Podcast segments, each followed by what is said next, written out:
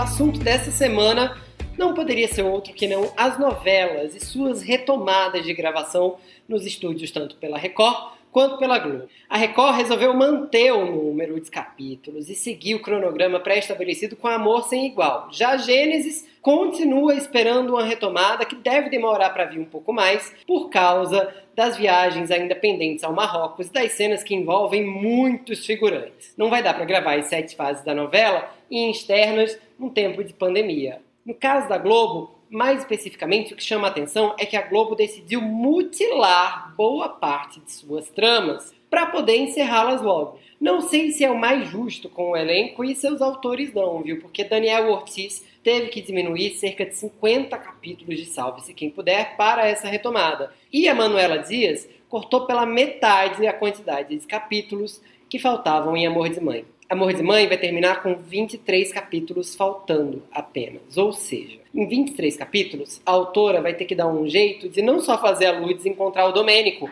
mas também resolver o desfecho de boa parte dos personagens, o que já se sabe que não vai acontecer. Na Globo já é meio dado como certo que alguns personagens e determinados núcleos não terão desfecho na trama. É muito injusto com a estreia da autora da novela das nove. Ela, que já tinha chamado a atenção aí em minisséries, e séries como Justiça e Ligações Perigosas é, tinha uma grande expectativa gerada aí na imprensa especializada e também nos espectadores, porque seus trabalhos foram muito bem sucedidos. Amor de Mãe acaba cortando pela metade um trabalho que estava sendo muito bem sucedido e terminou com um gancho de tirar o fôlego. Afinal, a gente viu ali a Thelma virar a Carminha, ganhar ares de Carminha e assumir de fato o posto de vilã da trama. Não é a melhor solução, para a Globo, nem para o espectador ter uma novela mutilada não, viu? A gente que já estava envolvido com uma história quer ver ela desenrolada de uma boa maneira, muito bem contada. O que chama atenção agora é que a Globo vai resolver essa novela com o que falta, mas não tem garantia. A pandemia vai ter acabado até lá para colocar a outra novela inédita que já tinha sido gravada em seu início ali, já tinha começado a ser gravada, Um Lugar ao Sol no ar logo em seguida. Talvez tenha que recorrer a outras reprises. Não sei se será o caso, até lá tem muita água para correr, não por acaso Amor de Mãe foi movida para 2021.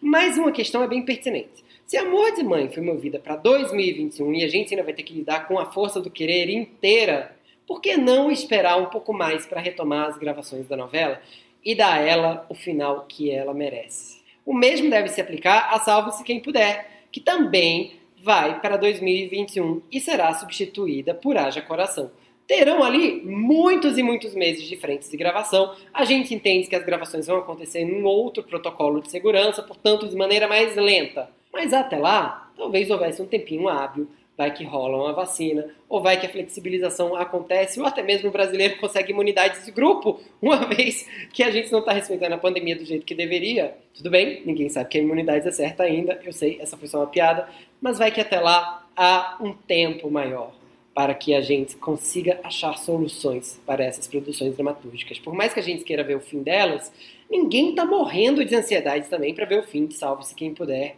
ou de Amor de Mãe. Mesmo se aplica a Amor Sem Igual e Gênesis. A gente entendeu como espectadores que é muito melhor dar um tempo em nome da segurança do que acabar de qualquer jeito. E a decisão da Globo termina as novelas de qualquer jeito. Uma pena pra gente. Ainda dá tempo de repensar, hein, Globo? Não trucida essas tramas, não. A gente vai sentir falta da Dona Lourdes e do Domênico. É isso. Eu fico por aqui e a gente se vê na próxima semana.